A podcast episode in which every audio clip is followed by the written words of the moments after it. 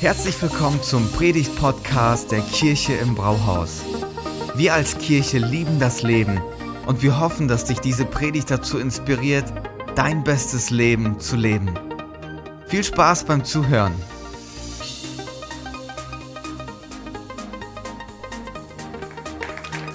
So. Ich freue mich richtig, dass ich diese Reihe heute abschließen darf. Ich hatte schon eine richtig gute erste Runde. Der erste Gottesdienst war richtig klasse und ähm, freue mich auf die zweite Runde. Es wird gut. Wir hatten ja in den letzten sechs Wochen, das ist jetzt die sechste Predigt in unserer Reihe Stress lass nach, wie ich in einer schnellen Welt zur Ruhe komme.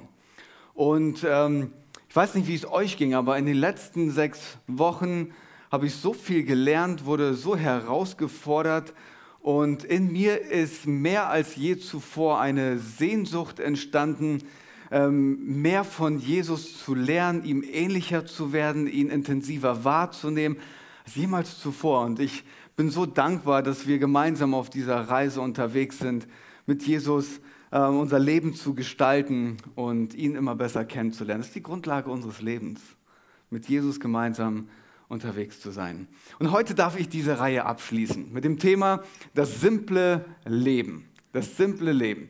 Ich möchte euch zu Beginn gerne eine Person vorstellen. Mr. Beast. Kann ich ihn mal sehen?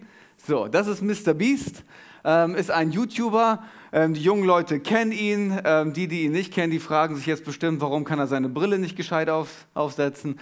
Äh, aber der ist ähm, richtig verrückt. Der ist richtig verrückt. Er hat auf YouTube über 90 Millionen Subscriber. Das ist mehr als Deutschland, die ihm regelmäßig, äh, die ihn regelmäßig verfolgen und schauen, was er macht. Das ist richtig viel. Und er macht echt lustige Videos und ist super großzügig. Der hat mal einen Koffer mit einer Million Dollar auf den Tisch gestellt, hat sich Leute gesucht und hat gesagt, legt alle mal die Hand da drauf. Und haben sie alle gemacht und dann hat er gesagt, die Person, die zuletzt die Hand drauf hat, der gehört das Geld. Und dann ging es los. Da hat der eine, irgendwie musste er aufs Klo dann musste er weg. Und der andere ist eingepennt. Und am Ende, der, die letzte Person hat die ganze Kohle gekriegt. Oder der geht essen und ähm, gibt einfach der Kellnerin 10.000 Dollar Trinkgeld. Und nimmt das alles auf und zeigt das dann bei YouTube und dann wird gefeiert dafür. Also total interessant. Und dann macht er folgendes. Er geht in ein Geschäft und macht so einen roten Kreis und ähm, da geht er zu Walmart oder Target oder was auch immer drüben als großer Laden durchgeht und sagt, ihr habt zehn Minuten Zeit. Alles, was in diesen zehn Minuten in diesen Kreis kommt, bezahle ich für euch. Einige von euch denken sich so, boah, wo würde ich zuerst hinlaufen? Ich sagte, wo du nicht hinlaufen würdest, in die Gemüseabteilung. Richtig? So, die zehn Minuten gehen los und die Leute rennen los. Und die sind dann wirklich voller Fokus. Ne? Und schnappen sich die Sachen und schleppen die an und packen die alle in den Kreis und füllen diesen Kreis. Da gab es eine Person, die ist zuerst zu diesem Stand gelaufen, wo es die Giftcards, diese Gutscheinkarten gab, erstmal die da reingestellt und dann alles andere geholt. Und dann gibt es diesen einen Moment. Dann sagt er, ihr habt noch eine Minute.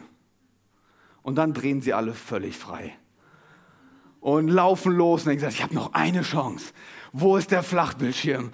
Wo ist keine Ahnung was? Und schleppen, Hauptsache, das ist da drinne, um dann nach zehn Minuten alles bezahlt zu bekommen und es mit nach Hause zu nehmen. Und wenn ich das so sehe und mir mal so ein paar Gedanken mache, denke ich mir so, manchmal gestalten wir unser Leben auch so. Wie schaffe ich es in meiner Lebzeit, so viel wie möglich in, in meinen Kreis, in mein Leben reinzupacken und so voll zu machen, wie es geht? Weil ich will ja so viel.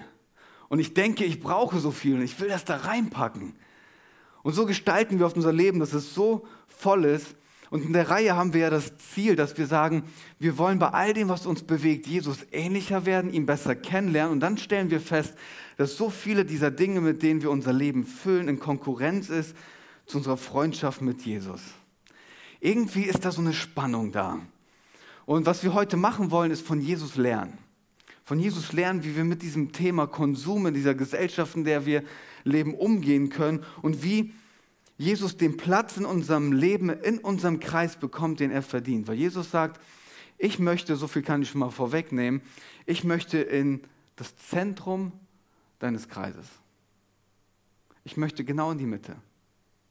Und wir haben dann das Gefühl, so er engt uns ein und uns das Leben mit Jesus irgendwie so verkrampft. Aber die Idee von Jesus ist eine andere. Der sagt, wenn ich im Mittelpunkt stehe, wenn ich mittendrin bin, dann hast du erst Freiraum. Dann hast du Luft zum Atmen, dann kann ich sogar deinen Kreis erweitern.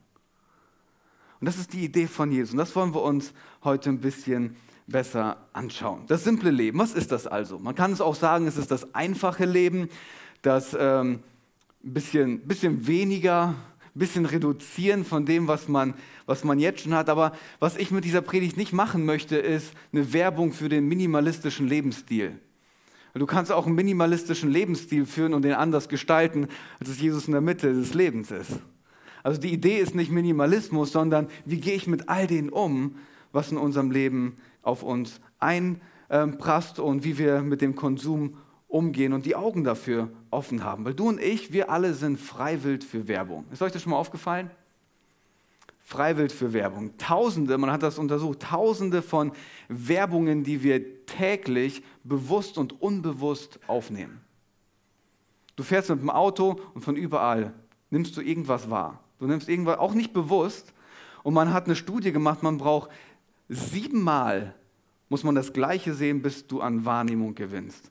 Das heißt, natürlich haben sie die Idee, das so voll wie möglich zu machen, dass du das endlich wahrnimmst. Und jeder von uns ist damit konfrontiert, dass die Werbung uns zuschreit, du brauchst mich, du willst mich, pack mich in deinen Kreis, ohne mich bist du unglücklich. Das ist ja, was Werbung mit uns macht, oder? Ich meine, habt ihr schon gesehen? Es gibt jetzt den Thermomix in Schwarz. Limited Edition. Du solltest dich beeilen. Hast du schon? Hast deine Frau gesagt, hey, ich brauche den, dann sagst du aber, du hast doch vor zwei Jahren erst einen gekriegt, aber Schatz, der ist schwarz. Und den gibt's nicht lang. Ich brauche ihn, pack ihn bitte in meinen Kreis. Aber es gibt noch eine andere Ebene bist mit deinem Freund unterwegs und egal in welchem Kontext du dich äh, bewegst, vielleicht äh, einige von, von euch sind gerade am Bauen oder Renovieren und du siehst bei deinem Freund so, der hat ein Gerät und auf einmal denkst du dir so, das brauche ich. Vor einer Stunde wusstest du nicht mal, dass das existiert und das hat dich auch gar nicht gejuckt. Aber jetzt hast du es gesehen und jetzt brauchst du es und auf einmal schlägt dein Herz schneller. Weil du weißt, wenn ich gleich zu Hause bin, brauche ich nur zwei Klicks und dann habe ich das bestellt und morgen liegt das vor meiner Tür. So schnell geht das heute. Einige von euch reden mehr mit dem Postboten, der die Pakete bringt, als mit euren Freunden. Ich versuche das hier ein bisschen auf die Spitze zu treiben, ihr versteht schon, oder? Aber das ist ja die Gesellschaft, in der wir leben. Und wie schaffen wir es bei all dem Konsum, bei all dem, was wir haben wollen, das so straight unterwegs zu sein, gerade zu bleiben und uns nicht davon einnehmen zu lassen. Und wir lernen heute von Jesus, er wird uns zeigen, wie wir priorisieren und strategisch diesen, diesen Kreis gut füllen. Da habe ich euch drei Punkte mitgebracht und wir werden uns den Text aus Matthäus 6 ein bisschen genauer anschauen. Und der erste Punkt, auf den ich abzielen möchte, ist folgender. Kläre deine Beziehung oder deinen Bezug zu all dem Kram ich nenne das mal all den Kram, ein bisschen salopp gesagt, aber das ist ja im Grunde, was es ist, so viel Kram. Aber was ich damit sagen will, klär mal deinen Bezug zu Geld, zu Dingen, zu das, was du in deinem Leben hast. Und Jesus eröffnet uns die Sequenz in Matthäus 6, 19 und sagt, sammelt euch keine Reichtümer hier auf Erden, wo Motten und Rost sie zerfressen und wo Diebe einbrechen und sie stehlen. Mit anderen Worten, Jesus macht hier eine Aussage, die ist erstmal komplett ernüchternd und sagt, alles ist dem Verfall gewidmet. Also es hat nicht ewig Bestand. Es hat nicht ewig Bestand. Es kann in einer Minute weg sein. Und wir sind ja die, die Generation, der vorgeworfen wird, wir können nicht so mit Krisen umgehen, weil wir noch nie was Schlimmes erlebt haben. es gibt Leute aus unseren Reihen, die haben das in ihren jungen Jahren erlebt, dass, dass man mit einem Moment alles verliert und dann wirklich angewiesen ist und das Leben auf einmal ganz neu bewerten und gestalten muss durch eine Krise. Und wir haben da irgendwie verlernt, mit sowas umzugehen. Und Jesus versucht uns dann nochmal ganz kurz zu sagen, hey, es wird nicht ewig Bestand haben. Verlasst euch nicht drauf. Verlasst euch nicht drauf. Und dann geht er weiter und sagt, stattdessen sammelt euch Reichtümer im Himmel, wo weder Motten noch Rost sie zerfressen und wo auch keine Diebe einbrechen und sie stehlen. Und jetzt kommt so ein Schlüsselsatz. Denn wo dein Reichtum ist, da ist auch oder da wird auch dein Herz sein. Wir sind ja in das Jahr gestartet mit der Devise, dass wir gesagt haben, wir wollen reich sein in Gott. Es gibt eine Möglichkeit, ein Leben zu gestalten, das reich ist in Gott. Und das ist ja die, die Einladung, die Jesus uns hier ausspricht, weil hier alle die, der Gefahr ausgesetzt sind, dass wir die Schätze unseres Lebens zu sehr schätzen. Die Schätze unseres Lebens zu sehr schätzen, die für zu wichtig nehmen. Und dann wird es auf einmal ruckelig, Inflation, oh je. Was mache ich jetzt? Und die erste Frage, die sich dann bei uns auftut, ist so, wie sicher ich, was ich habe? Wie sicher ich, was ich habe? Ich meine, es ist ja nichts gegen, wie plane ich und wie, wie sorge ich dafür, dass alles irgendwie noch okay ist. Aber ich finde, unsere erste Reaktion zeigt, wo unser Herz ist, oder? Unsere erste Reaktion auf Krisen, auf das, was uns besorgt, zeigt, was für uns richtig wichtig ist. Und so ein erster Schritt, um zu klären, was dein Bezug oder deine Beziehung zu all den Dingen ist, ist ein ganz simpler und dennoch so schwerer. Stell dir die Frage und versuch für dich zu klären, was brauche ich und was will ich? Was brauche ich und was will ich? Ich finde, das ist wirklich schwer. Das ist eine wirklich schwere Frage, das zu beantworten. Aber die Idee ist, den Fokus wegzunehmen von den Dingen, die uns fehlen, hin zu einer Dankbarkeit für, für das, was wir haben. Diesen, diesen Fokuswechsel vorzunehmen. Und wir denken aber ganz oft, dass wir zu kurz kommen und deswegen beginnen wir zu sammeln. Ganz viel in diesen Kreis reinzumachen.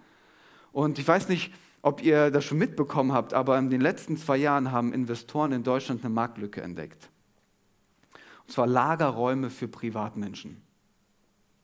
Lagerräume für Privatmenschen. In Amerika ist das schon gang und gäbe, das ist ein Milliardengeschäft drüben. Und Stella und ich haben das live miterlebt. Wir haben einem alten Mann geholfen, seine Wohnung auszuräumen. Er war 80 Jahre alt, seine Wohnung war voll mit Kisten, so voll, dass man durch einen Gang zwischen den Kisten durch die Wohnung geht. Und haben die für ihn einen Lagerraum gemietet und wir haben den ganzen Tag die ganzen Kisten rübergefahren in seinen Lagerraum. Und dann mache ich die Kisten auf und frage ihn so, das ist noch alles neu eine Heckenschere. Du wohnst in einer Mietswohnung. Warum brauchst du das? Ich könnte es ja eventuell irgendwann einmal gebrauchen. Warum mieten wir uns Lagerräume an? Weil wir das Gefühl haben, unser Kreis ist zu klein. Wir brauchen mehr davon, dass wir noch mehr Zeug da reinmachen, da reinmachen können. Und das kommt dann zu so einer Spannung, wenn wir das reflektieren in unserer Freundschaft mit Jesus. Und Jesus sagt in Matthäus 6, 24, ein Mensch kann nicht zwei Herren dienen. Er wird dem einen ergeben sein und den anderen abweisen. Für den einen wird er sich ganz einsetzen und den anderen wird er verachten. Ihr könnt nicht Gott dienen und gleichzeitig den Mammon. Ihr könnt es probieren, aber es wird nicht funktionieren. Das ist immer eine Spannung, die konkurrieren immer miteinander, weil das eine das Leben so voll macht. Und Jesus sagt, aber ich möchte doch da rein. Ich möchte doch in das Zentrum deines Lebens. Das heißt, kläre den Bezug zu Geld, Besitz und all den Kram, weil wenn, wenn du beginnst oder wenn du erlaubst, dass die Dinge deines Lebens dich definieren, dann gibst du ihnen die Macht, dass sie dich auch zerstören können. Weil wenn du ihnen die Macht gibst, dich zu definieren, dann ist alles davon abhängig, wie sich das im Kreis hier bewegt. Und ob du noch genug hast oder zu wenig und ob das Glück, das du dir erwartest, das eintrifft oder nicht. Wenn du beginnst, den Dingen deines Lebens diese Macht zu geben, dann begeben wir uns auf echt dünnem Eis. Auf echt dünnem Eis. Ich habe das vorhin schon gesagt, sie können uns ja in einem Moment genommen werden, was machen wir dann? Das ist ja schon eine herausfordernde Frage. Aber Jesus ermutigt uns und sagt, versuch doch dein Herz an das zu hängen, was ewig Bestand hat, das über dieses Leben hinausgeht. Häng dein Herz an etwas, das dir keiner wegnehmen kann. Es gibt einen Missionar, der hat 1813 bis 1873 gelebt, David Livingstone. Und David Livingstone ähm, ist nach Afrika gegangen und ähm, hatte die tolle Aufgabe, die Botschaft von Jesus zu Menschen zu bringen, die noch nie etwas davon gehört haben. Und als er da drüben angekommen ist, wurde er total angefeindet und ähm, man hat versucht, ihn umzubringen. Und er hat es irgendwie geschafft, die Herzen der Leute zu erobern. Und äh, den haben die so sehr geliebt, dass am Ende seines Lebens folgende Geschichte passiert ist. Er ist gestorben und dann wollten ähm, die Engländer ihn zurückhaben, um ihn im Westminster Abbey zu begraben. Und dann haben sie ähm, die Afrikaner etwas, ich würde mal sagen, sehr Barbarisches gemacht. Die haben sein Herz ausgeschnitten und haben das Herz in Afrika begraben und haben gesagt, sein Körper gehört nach Afrika, sein Herz. Äh, sein Körper gehört nach England, sein Herz gehört Afrika. Krass, oder? Sein Körper gehört England, sein Herz gehört Afrika. Hier ist die Frage. Wo würden die Menschen, die dich am besten kennen und die dir am nächsten stehen, dein Herz begraben? Wo würden die Menschen, die dir am allernächsten stehen und die dich am besten kennen, dein Herz begraben? Wo würde dein Herz sich am meisten zu Hause fühlen? Im Büro, im Fitness, in deinem Garten, auf der Baustelle, vor dem Fernseher, vor dem Spiegel, keine Ahnung, bei TikTok, ich weiß es nicht. Es gibt ja so viele Möglichkeiten. Wo würde sich dein Herz am meisten zu Hause fühlen? Gib dir einen Tipp. Es wird sehr nahe sein an dem, was du am meisten schätzt. Deswegen ist es so wichtig, zu Beginn zu klären, was ist deine Beziehung und dein Bezug zu all dem Kram. Der zweite Schritt ist, es braucht einen Vertrauensschritt, und zwar den Vertrauensschritt auf Gottes Versorgung. Und ich finde diesen Punkt herausfordernd, weil ich mir oft denke, ich habe doch alles, ich brauche im Grunde Gottes Versorgung ja gar nicht. Ich habe doch alles. Ich habe so viel, im Grunde brauche ich ihn ja fast gar nicht. Und ich will kurz ein paar Texte hier vorlesen, die Jesus uns mitgibt, weil ich glaube, das gibt tiefen Einblick, um wie wir damit umgehen können. Vers 25. Jesus sagt, deshalb sage ich euch, macht euch keine Sorgen um das, was ihr an Essen und Trinken zum Leben und an Kleidung für euren Körper braucht. Ist das Leben nicht wichtiger als die Nahrung und ist der Körper nicht wichtiger als die Kleidung? Jesus sagt uns hier deshalb, nachdem er alles ausgeführt hat, macht euch keine Sorgen, ich bin schon der Versorger ich habe ein Auge auf euch gerichtet. Das funktioniert. Vertraut mir, ich werde euch versorgen. Ich gebe euch, und hier ist der Punkt, das Notwendigste, das, was du zum Leben brauchst. Und das ist ja die große Spannung, in der wir heute stehen. Brauchen und wollen. Brauchen und wollen. Ähm, ich meine, wir stehen vor dem Kleiderschrank und beschweren uns, dass wir nichts anzuziehen haben. Schatz, ich brauche ein neues Kleid. Ja, aber du hast doch zehn. Na, aber ich habe nichts zum Anziehen. Und das ist ja so ganz oft der, der, der Dialog zu Hause, oder? So, das ist ja die Spannung, in der wir uns bewegen. Und dann macht Jesus einen Schritt, der nimmt uns echt in die Pflicht. Er sagt, ich gebe euch ein Lernbeispiel. Kirche im Brauhaus, wir können heute Morgen von einer Blume lernen. Okay? Jesus zeigt uns, wie wir von einer Blume lernen können. Warum macht ihr euch Sorgen um eure Kleidung? Seht euch die Lilien auf dem Feld an und lernt von ihnen. Lernt von der Blume. Sie wachsen, ohne sich abzumühen und ohne zu spinnen und zu weben. Und doch sage ich euch, sogar Salomo in all seiner Pracht war nicht so schön gekleidet wie eine von ihnen. Und wenn Gott die Feldblumen, die heute blühen und morgen ins Feuer geworfen werden, so herrlich kleidet, wird er sich dann nicht erst recht um euch kümmern, ihr Kleingläubigen? Sind wir nicht viel mehr wert als eine Blume in Gottes Augen? Versucht hier die Wertigkeit und den Fokus, den er auf uns hat. Er hat einen Blick auf uns gerichtet für die Dinge, die wir wirklich brauchen. Meine, was wäre das heute, was wir brauchen? Einmal richtig basic. Essen, Kleidung, Dach über dem Kopf. Sogar damals brauchten sie gar kein Dach über dem Kopf, deswegen sagt hier Jesus nur Essen und Kleidung. Aber bei dem Regenwetter und bei der Kälte glaube ich, dass das notwendig ist hier in unserem Kontext, oder? Das wären so die Sachen, die wir wirklich brauchen. Aber es fällt uns schwer, nur das Notwendigste zu haben, oder? Weil ich mir ganz oft vorstelle, dann bin ich ja so wie alle anderen auch, aber ich möchte doch ein bisschen herausstechen. Ich möchte ein bisschen mehr haben als das Notwendigste. Und John Mark Comer, der dieses Buch geschrieben hat, mit, der, mit dem wir die ganze Zeit unterwegs sind, er sagt, für die meisten Menschen sind Dinge nicht nur einfach Dinge, sie sind verbunden mit Identität. Es ist nicht einfach nur ein Auto, das ist mein Auto. Und mein Auto ist schön. Und wenn ich in meinem Auto sitze, dann fühlt sich das gut an. Das ist mein Betonmischer. Ne, Spaß. Auf einmal beginnen wir eine Beziehung mit diesen Sachen zu leben. Und die, und die haben auf einmal einen Einfluss auf unserem Leben.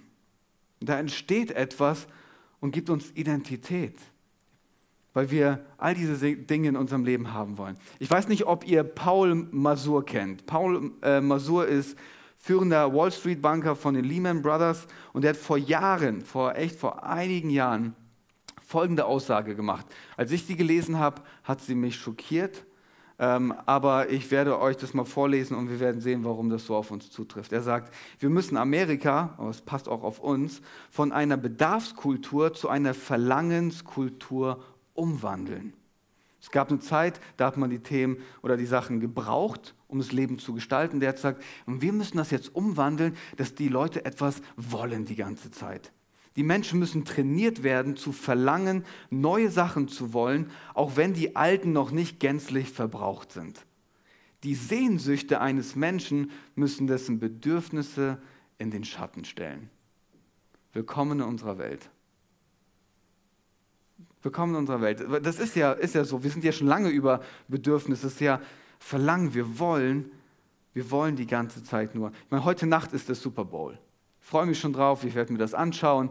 Aber da gibt es ganz viele Werbeunterbrechungen.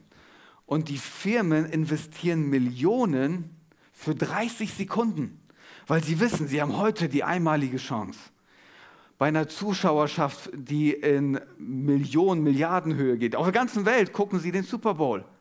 Und die haben die Möglichkeit, in 30 Sekunden ein Verlangen in ihnen zu entfachen. Wo sie rausgehen und sagen, das will ich haben. Brauchst du das? Keine Ahnung, ist auch egal. Und das ist ja die Idee. Genauso, genauso läuft das. Und dann reagieren wir ja drauf und so wird unser Kreis immer, immer voller. Ich mache mal eine Frage hier. Es gibt nur zwei Gruppen von Menschen. Wenn du nicht aufzeigst, dann ähm, ist auch egal. Frage Nummer eins. Frage Nummer eins. Wer von euch bei all den Sachen, die ihr habt, es leicht, Sachen loszuwerden und wegzuschmeißen? Zeig mir mal ganz kurz. Wem fällt es leicht? Einfach so, okay, brauche ich nicht mehr weg. Kann ich mal kurz sehen? Halt mal ganz kurz hoch. Okay. Wer von euch hat richtig Schwierigkeiten und findet richtig Argumente, warum man die Dinge behalten sollte? Kann ich das mal sehen? Okay, halt noch ein bisschen länger hoch. Okay, wir als Kirche haben ein Seelsorgeteam. Die können euch helfen. Nein, Spaß. Nein, Spaß. Was, was ich damit sagen möchte, ist, es fällt uns schwer, aber wir haben ja auf einmal diese Beziehung zu diesen Sachen, sie noch einmal loszuwerden. Stella und ich sind da auch unterschiedlich. Mir fällt es leicht. Wir sind ja vor zwei Wochen umgezogen. Ich bin in meinen Schrank gegangen, habe geguckt, das Hemd hatte ich ein Jahr nicht an. Vielen Dank, ciao. Bei mir geht da, ich muss da nicht mal lange drüber nachdenken. Ich habe mich mal mit diesem Thema beschäftigt vor ein paar Jahren und da hat so ein Psychologe gesagt, du musst da anders an das Thema herangehen. Weil wir haben ja eine Beziehung zu den Sachen und der sagt, du musst so ein Thema nehmen, ich nenne das einfach mal so ein Hemd, okay? Du musst das Hemd anschauen und sagen, vielen Dank, dass du deinen Zweck erfüllt hast, ich gebe dich frei für einen neuen Zweck. Und dann weg damit.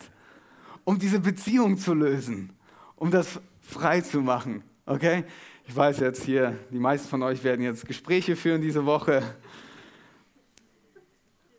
Aber das fällt uns sehr schwer, weil bei so vielen Dingen, die wir haben, das auch wirklich loszulassen. Ich habe in der Vorbereitung mich gefragt, mit wem kann ich reden, der das verkörpert und ähm, einen wirklich simplen Lebensstil führt. Da habe ich diese Woche mit unseren Missionaren gesprochen, die wir im Südsudan unterstützen. Vince und Becky, ich habe euch ein Bild mitgebracht.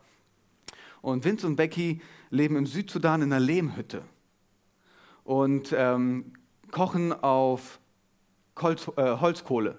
Und ähm, ganz simplen Lebensstil, wirklich super simpel. Und ähm, habe mit denen gesprochen Vielleicht denkst du dir so, ja, was muss man für einen Schulabschluss haben, um sowas zu machen? Hey, die beiden haben Medizin studiert, das sind Ärzte, die hätten eigentlich auch sonst wo eine Praxis aufmachen können, aber die haben eine Berufung. Und die haben gesagt, nee, wir investieren unser Leben, um Menschen im Südsudan zu dienen. Und dann sage ich zu, zu Vince, hey, erzähl mal, in Deutschland so viel Konsum und so viele Eindrücke, Werbungen, wie geht es dir damit, dass du jetzt all dem nicht mehr ausgesetzt bist? Also im Flüchtlingscamp im Südsudan hast du das ja nicht. Und dann ich mir mal ein paar Sachen aufgeschrieben, die er gesagt hat. Er hat gesagt, ähm, ich habe weniger, definitiv, viel weniger mit meiner Family, aber es bedeutet mich auto, für mich automatisch, ich habe weniger Stress. Der sagt, ich habe das gemerkt zu Hause, ich hatte meinen Kreis so voll, mein Leben so voll, und es hat mich dauernd gestresst. Ich muss damit ja irgendwie umgehen, ich muss das klären, ich muss das sortieren, ich muss mir Gedanken drum machen, das stresst mich. Und dann sagt er, ich merke, dass wir jetzt viel weniger haben als zu Hause, aber gleichzeitig fühlen wir uns so, und ich kann das nicht festmachen, sagt er, als hätten wir viel mehr. Ich habe von den Sachen weniger, aber ich merke, irgendwie ist mein Leben erfüllter.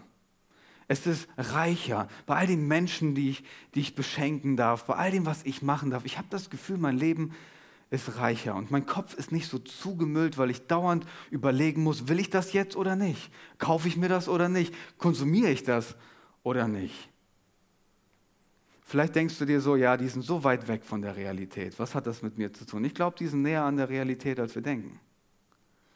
Da können wir eine Menge von lernen, von dieser Haltung, weil er sagte dann zum Schluss zu mir, weil ich sagte, du kommst ja auch regelmäßig nach Deutschland zurück. Wie geht es dir dann, wenn du zurückkommst in diese Gesellschaft? Und er sagt, ich versuche das so zu machen wie Paulus. Ich habe gelernt, mit ganz wenig umzugehen und dankbar zu sein. Und ich habe gelernt, mit viel umzugehen und dankbar zu sein. In all dem bin ich dankbar, weil Gott mich beschenkt. Und das ist so diese Spannung, in der wir unterwegs sind. Und weil es die Möglichkeit hat, uns dauernd in den Konkurrenzkampf mit Jesus zu stellen, gibt uns Jesus auch eine Warnung in Lukas 12, 15. Er sagt, nehmt euch in Acht. Nehmt euch in Acht. Hütet euch vor aller Habgier. Hütet euch davor, immer mehr haben zu wollen.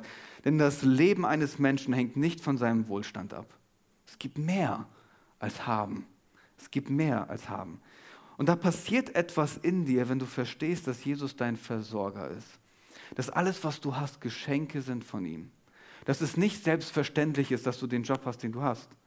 Dass es nicht selbstverständlich ist, dass du versorgt bist.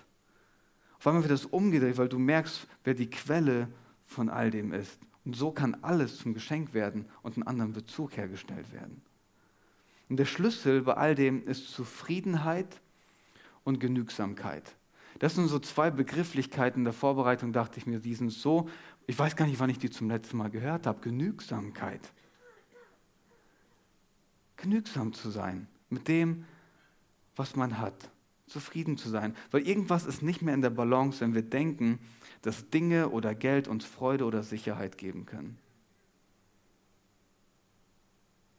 Beim simplen Leben geht es nicht darum, nichts zu haben. Das ist nicht die Idee sondern mit dem, was man hat oder auch vielleicht ein bisschen weniger, zufrieden zu sein. Es ist nicht schlecht, Dinge zu haben in diesem Kreis, aber wir sollten unbedingt aufpassen, dass die Dinge in diesem Kreis nicht uns haben. Du kannst alles haben, aber wenn es beginnt, dich zu haben, dann haben wir ein Problem. Dann bestimmt es dein Leben. Und das ist nicht die Idee. Und da möchte uns Jesus helfen, dass wir da den richtigen Bezug zu finden. Zufriedenheit und Genügsamkeit und eine Distanz, innere emotionale Distanz zu den Sachen. Kommen wir zum dritten Punkt. Und der letzte Punkt. Mach Jesus zur Priorität deines Lebens. Weil Jesus kommt dann in diesem Text zu dem Höhepunkt von dem, was er sagen möchte.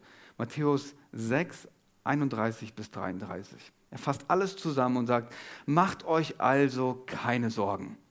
Macht euch keine Sorgen. Fragt nicht, was sollen wir essen, was sollen wir trinken, was sollen wir anziehen. Denn um diese Dinge geht es den Heiden, die Gott nicht kennen. Euer Vater im Himmel aber weiß, dass ihr all das braucht. Er weiß, dass wir das brauchen. Es soll euch zuerst um Gottes Reich und Gottes Gerechtigkeit gehen. Dann wird euch das Übrige alles dazugegeben werden. Was für ein starkes Versprechen, dass er uns versorgt, wenn wir ihn in das Zentrum, in die Mitte unseres Kreises stellen. Du wirst deine Versorgung und das, was er dir schenken möchte, die Weite in deinem Leben, erst erleben, wenn er den Platz bekommt, genau in der Mitte. Und der Kontext damals war ja der, Jesus hat das zu Leuten gesagt, die von der Hand in den Mund gelebt haben. Die wussten nicht, was sie morgen essen. Die waren da mit Jesus bei der Bergpredigt und ähm, Jesus sagt zu denen, kümmert euch nicht ums Essen. Und die denken so, aber ich weiß nicht, was ich morgen esse. Und dann versuche ich das zu reflektieren auf das, was wir heute erleben. Und ich denke mir so, wir sind weit weg von dem, wir haben mehr. Ich habe nach dem ersten Gottesdienst mit jemandem gesprochen. Thomas, was wäre dein Tipp? Subway oder das oder das? Weil das ist ja, das ist ja die Welt, in der wir leben. Wir haben nicht die Sorge, dass wir nichts zu essen haben. Da habe ich überlegt in der, in der Zeit, so, was würde Jesus uns heute sagen?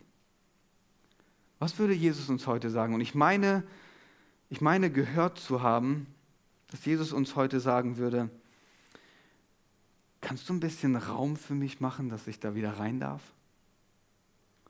Ich habe das so vorgefunden, dass es so voll ist, irgendwie finde ich da keinen Platz drin.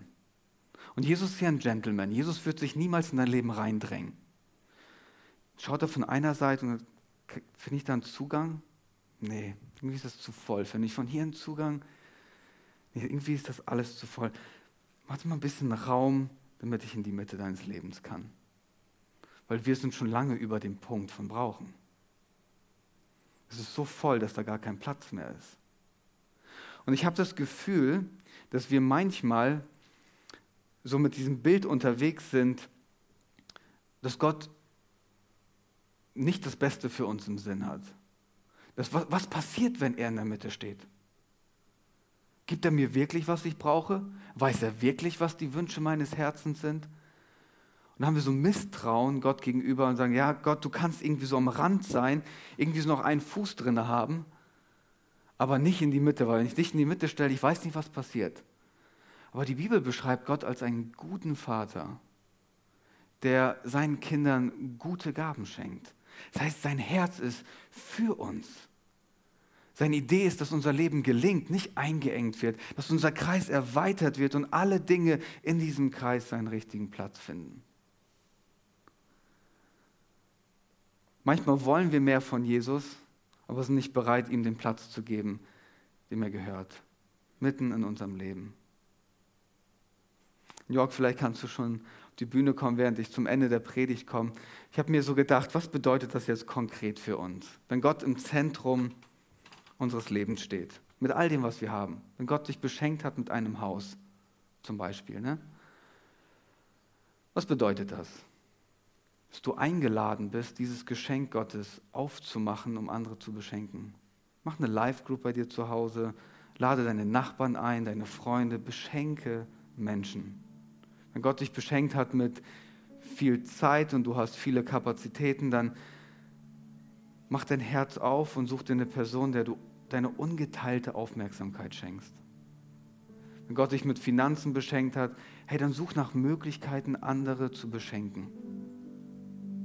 Das Verstehen als ein Geschenk, wo er in der Mitte steht und es erst dann zu einem Geschenk wird, wenn es geteilt wird. Wenn es geteilt wird.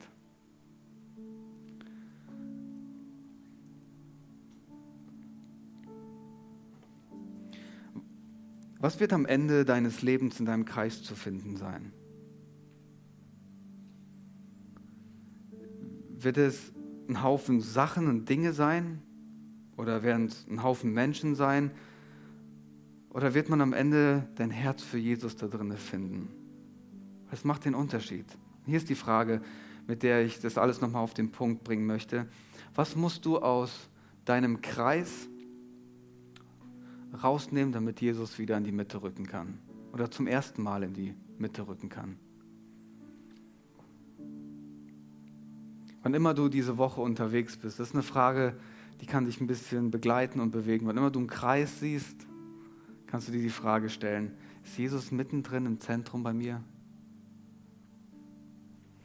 Ja, am Anfang habe ich euch Mr. Beast vorgestellt und habe euch gesagt, dass er an dem einen Punkt sagt, jetzt habt ihr noch eine Minute. Und dann laufen sie alle nochmal verrückter los. Aber das Leben läuft ja ein bisschen anders. Gott kommt nicht und tippt uns auf die Schulter und sagt, übrigens, du hast noch eine Woche. Ich habe gerade diese Woche wieder eine Beerdigung gemacht und für mich sind das immer so Momente, die erden mich und die bringen für mich einfach meine Sachen auf den Punkt. Ich denke mir so, so ist das Leben. Vorbei. Von einem Moment auf den anderen. Das ist keine Angstmache, sondern das ist die Realität. So ist das Leben. Wir haben nicht noch mal ganz kurz so den Countdown, der läuft. Und am Ende, am Ende wird, wird Gott schauen, was, was war im Zentrum deines Lebens? Was war im Zentrum deines Lebens? Jemand hat mal gesagt, bei der Geburt siehst du aus wie deine Eltern und wenn du stirbst, siehst du aus wie die Summe deiner Entscheidungen. Was ist die Entscheidung, die du treffen wirst, die sogar einen Unterschied macht, die über dieses Leben hinausgeht? Jesus lädt uns ein, ihm wieder diesen Platz zu geben. Und er sagt, ich kann euch nur dann eine Perspektive über dieses Leben hinausgeben, wenn ich darin zu finden bin. Vielen Dank fürs Zuhören. Wenn du eine Frage hast, kannst du uns gerne eine E-Mail an info at kirche-im-brauhaus.de schreiben. Wir geben unser Bestes, um deine Fragen zu beantworten. Bis zum nächsten Mal beim Predigt-Podcast der Kirche im Brauhaus.